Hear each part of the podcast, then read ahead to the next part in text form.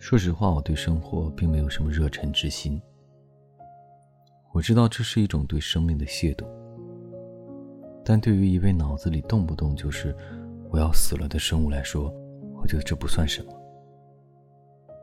甚至可以说是一种解放和释然。但在生命终结之前，人们总归要留下点什么吧。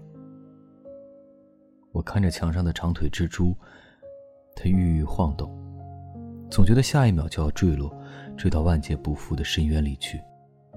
原来蛛丝也并没有想象的那么坚韧。阳台上的仙人掌也开始枯萎不振，变得干瘪丑陋，大概是许久未曾打理的下场吧。只有刺座还在迸发着生命力，可惜那种活力并不强烈。我有点同情他了。如果为生命结束选择一个目的地，你会选择哪里？似乎这样问更具有仪式感。我猜我会在粗壮的树木之下，让每一片凋落的树叶也为我哀悼，让路过的每一阵风都可以感受我的感受，让我的残骸在时间允许的情况下，深入土地里，与根茎相交织。